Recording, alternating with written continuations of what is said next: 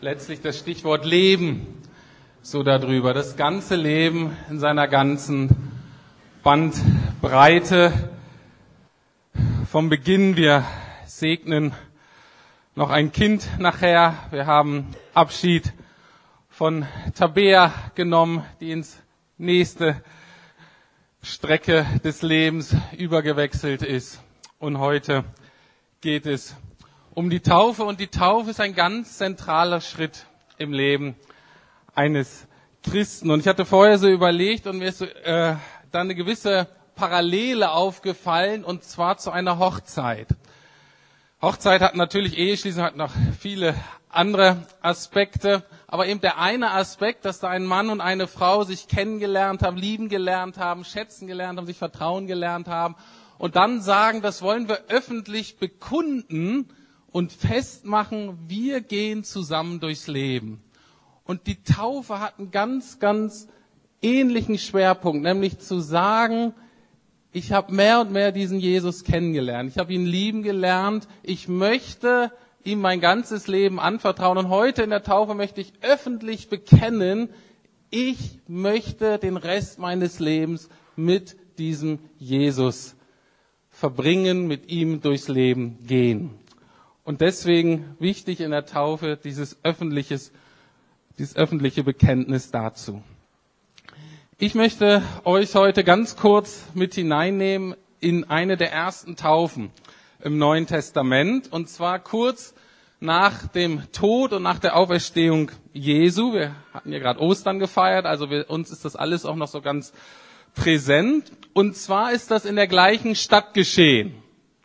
Jerusalem, so 33, 34, 35 nach Christus. Und es war der Tag, an dem die Juden eines ihrer drei großen Feste gefeiert haben. Und man könnte sagen, es war ein internationaler jüdischer Feiertag und die Leute, also die Juden aus der damals bekannten Welt kamen alle nach Jerusalem und Jerusalem war rappelvoll.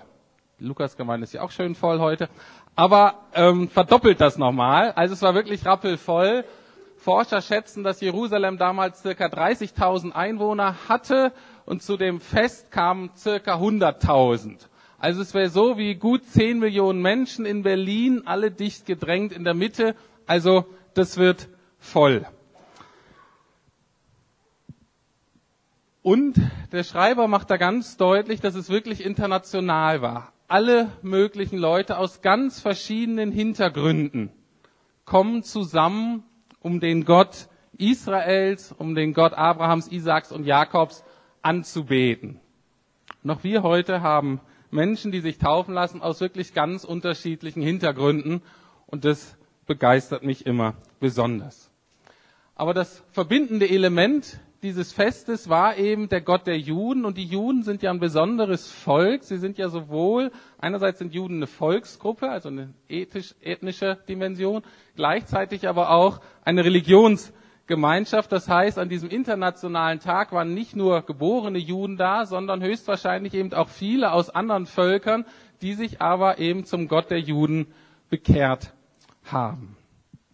Und mitten in diesem Gewühl und Gewimmel an einer sehr zentralen Stelle steht plötzlich Petrus auf.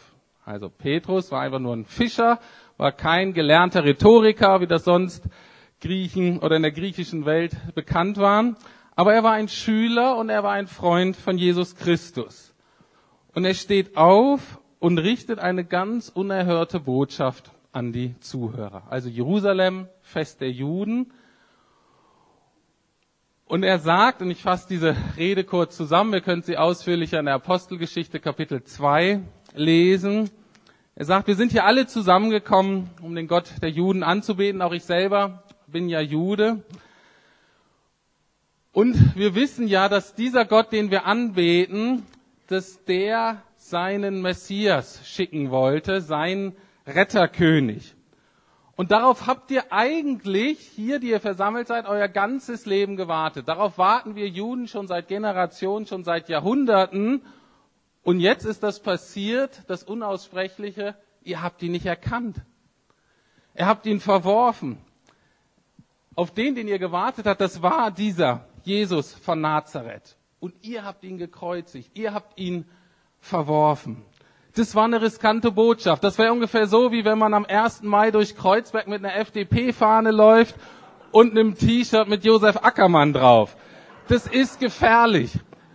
Diese Botschaft, für die ist Jesus knapp zwei Monate vorher gekreuzigt worden. Es war eine gefährliche Botschaft und der Petrus steht wieder auf und sagt letztlich genau das Gleiche nochmal, den gleichen Leuten. Und wie ist die Reaktion der Menge? Und das ist erstaunlich. Das könnt ihr mitlesen vorne. Apostelgeschichte 2, Vers 37, da steht, die Zuhörer waren von dem, was Petrus sagte, bis ins Innerste getroffen. Was sollen wir denn jetzt tun, liebe Brüder? fragten sie ihn und die anderen Apostel. Kehrt um, erwiderte Petrus, und jeder von euch lasse sich auf den Namen von Jesus Christus taufen. Dann wird Gott euch eure Sünden vergeben und ihr werdet seine Gabe, den Heiligen Geist, bekommen. Und dann in Vers 41 geht's weiter. Viele nahmen diese Botschaft an, die Petrus ihnen verkündigte, und ließen sich taufen. Durch Gottes Wirken wuchs die Gemeinde an diesem Tag um etwa 3000 Personen. Ähnliche Botschaft, ähnliche Zuhörer, ähnlicher Ort und die Reaktion vollkommen anders. Petrus sagt, kehrt um und jeder von euch lasse sich auf den Namen von Jesus Christus taufen. Vers 38. Dann wird Gott euch eure Sünden vergeben und ihr werdet seine Gabe des Heiligen Geistes bekommen. Und ich möchte heute nur ganz kurz predigen und also für meine Verhältnisse kurz und ähm, und ich möchte so die zentralen Aspekte des christlichen Glaubens und auch der Taufe herausstellen. Und es gilt eben auch für die Täuflinge. Das erste Punkt ist, ähm, kehrt um. Was heißt das? Es geht darum, dass die Zuhörer des Menschen das Wort Gottes hören. Und zwar auf ganz unterschiedliche Weise. Manche wachsen schon in christlichen Familien auf oder religiösen Familien und kriegen das so mit. Andere hören das zum ersten Mal von Freunden oder vielleicht von Leuten, in die sie sich verliebt haben und dachten, Mensch, das wäre vielleicht ganz interessant, da mal mehr darüber zu erfahren. Manche sind vielleicht auch so einfach in die Kirche gekommen, vielleicht in der Lukasgemeinde, haben hier Predigten gehört. Jedenfalls irgendwann fingen sie dann auch an, selber in der Bibel zu lesen und sie haben und gemerkt, ich muss umkehren. Das bedeutet, ich muss meine Einstellung Jesus gegenüber völlig verändern. Das, was ich vorher über Jesus und über Gott gedacht hat, stimmt nicht mehr. Das passt nicht mehr. Das muss ich ändern. Je nachdem, vielleicht bist du christlich groß geworden und du sagst, alles, was mit Jesus verbunden war, das war Enge, das war Zwang, das war Druck. Das war eben nicht Leben, sondern Einengung von Leben und du merkst, Jesus ist anders. Weil du es an anderen Leuten siehst, weil du die Bibel selber durchliest und sagst, Mensch, das ist doch anders, was da steht. Oder aber du bist in einem Teil der Welt aufgewachsen, wo die Geschichten über Jesus einfach Mythen sind, Märchen. Einfach ausgedacht von irgendwelchen Leuten. Das stimmt gar nicht, den gab es vielleicht gar nicht. Das mit der Auferstehung ist alles erfunden. Oder aber, du hast zwar gewusst, dass es ihn gab, aber er war völlig irrelevant für dein Leben. So what? Völlig egal. Und jetzt merkst du, und so ist auch bei unseren Täuflingen ganz unterschiedlich, aber alle zu dem Punkt, ich muss meine Einstellung ändern. Jesus ist so viel mehr für mich. Und ich kann so nicht weiterleben, wie ich bisher gelebt habe. Ich habe Gott ich habe das, was Gott am Herzen liegt, nicht berücksichtigt. Und ich bin das, das sagt ja dieser Vers, ich bin das, was die Bibel einen Sünder nennt. Sünder ist ja kein besonders beliebtes Wort, selbst in christlichen Kreisen versucht man das zu vermeiden. Ich finde es ein gutes Wort. Es ist ein spezielles Wort, es ist ein spezifisches Wort und es sagt einfach, es spricht einfach, das ist ein Mensch, der eben nicht auf Gott ausrichtet, der nicht mit Jesus durch Leben geht und der eben so getrennt ist von Gott. Einfach mal als Beschreibung. Und man merkt, so einer bin ich. Und dann merkt man, als Sünder brauche ich Vergebung meiner Sünden. Ich muss das, was ich getan habe, eben das, was Menschen und Gott verletzt hat, das muss ich irgendwie bereinigt kriegen. Und das schaffe ich eben nicht alleine. Dazu brauche ich diesen Jesus. Das Interessante ist ja, dass Petrus Zuhörer wovon viele wahrscheinlich das mitgekriegt haben, zwei Monate vorher, was da passiert ist, dass er gekreuzigt wurde, dass wahrscheinlich viele dieser Zuhörer ursprünglich dachten, dieser Jesus, das war eigentlich ein Verlierer. Irgendwie ein Loser, der es nicht geschafft hat. Manche haben sich vielleicht über ihn geärgert, manche haben ihn bemitleidet. Vielleicht, wenn man eher von jüdischer Sicht kommt, dann sagt er, na, er konnte sich eben nicht gegen die religiöse Elite durchsetzen, war ein verrückter Gotteslästerer, hat seinen Preis bezahlt. Oder wenn man mehr politisch guckt, dann denkt man, vielleicht war er ein politischer Unruhestifter. Jedenfalls gegen die Macht Roms konnte er sich nicht durchsetzen. Und die kriegen ihn und die kreuzigen ihn. Und jetzt merken sie, es ist so ganz anders. Die gleiche Botschaft und sie merken, ich habe mich geirrt, wie ich das interpretiert habe damals, es war falsch. Sie erkennen auf einmal, dass dieser Jesus wirklich Gottes Sohn ist. Und dass er nicht einfach gestorben ist, weil er verloren hat im Kampf, sondern dass er gestorben ist, damit ich, damit wir leben können. Damit wir keine Angst vom Tod mehr haben müssen. Umkehr bedeutet auch, dass man erkennt, und vermischt mit Glauben, dass man erkennt, dass dieser Jesus die Antwort von dem größ auf das größte Problem der Menschheit ist. Und das ist damals wie heute immer noch letztlich der Tod. Die Zuhörer erkannten die Juden, das größte Problem ist nicht die römische Besatzungsmacht. Das größte Problem ist nicht unsere religiöse Elite. Das größte Problem ist der Tod und dass wir darauf keine Antwort haben. Und jetzt mit Jesus haben wir eine Antwort. Er kann mir vergeben. Er kann mir neues, ewiges Leben schenken.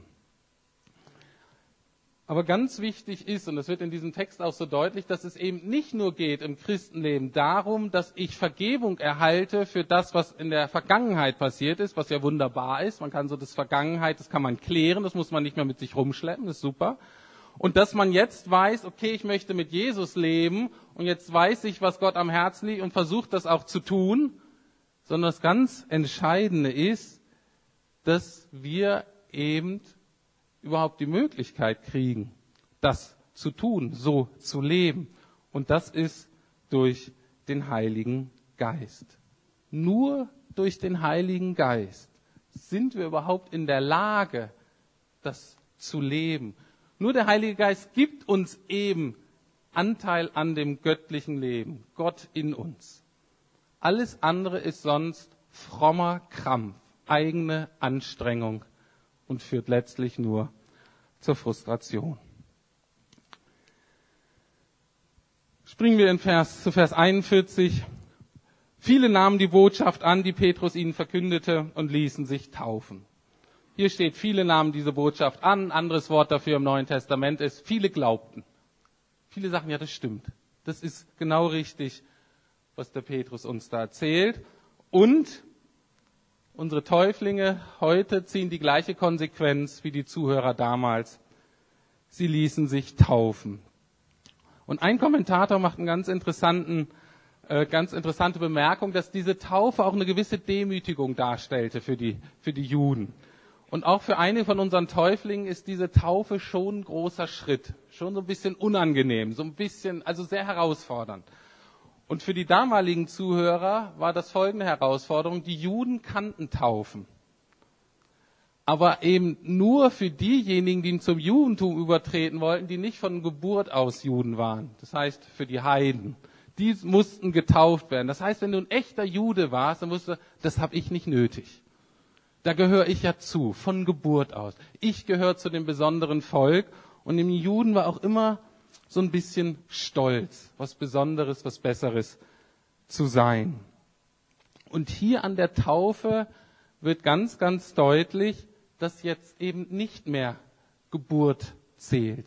Jetzt gilt nicht mehr letztlich Familienzugehörigkeit. Natürlich ist das was ganz Tolles, wenn man in einer christlichen Familie groß wird, wenn in einer Familie groß wird, in der von Gott erzählt wird. Aber hier macht Paulus deutlich, ihr müsst euch taufen lassen. Ihr Juden das sind zwar Vorrechte, aber im Endeffekt könnt ihr euch dafür nichts kaufen. Sondern im Endeffekt zählt euer persönlicher Glaube und zählt eure persönliche Entscheidung. Und genauso ist es heute hier mit den Täuflingen und mit jedem von uns.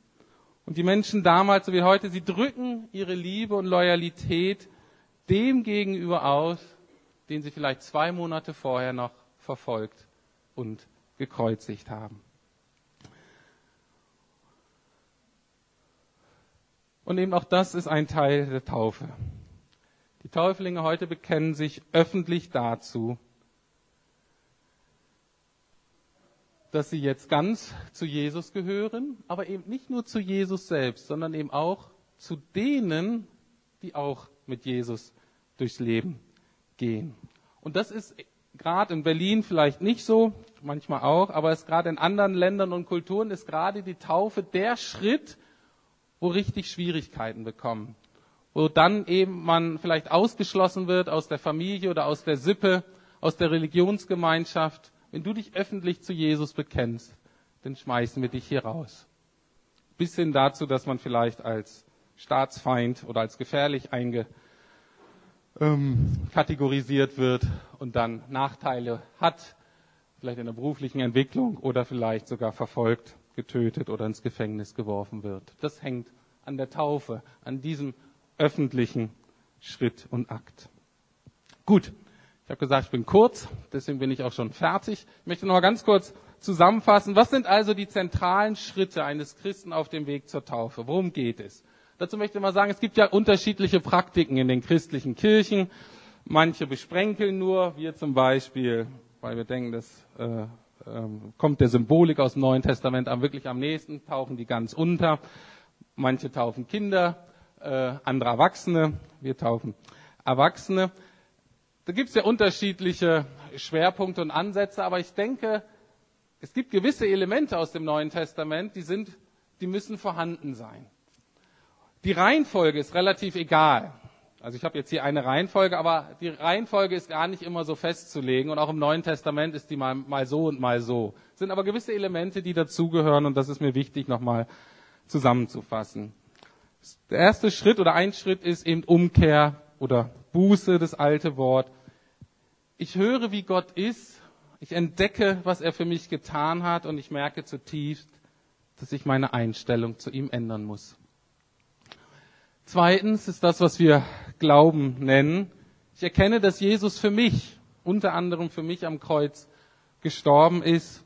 Und ich bekenne meine Sünden und nehme dafür Gottes Vergebung in Anspruch.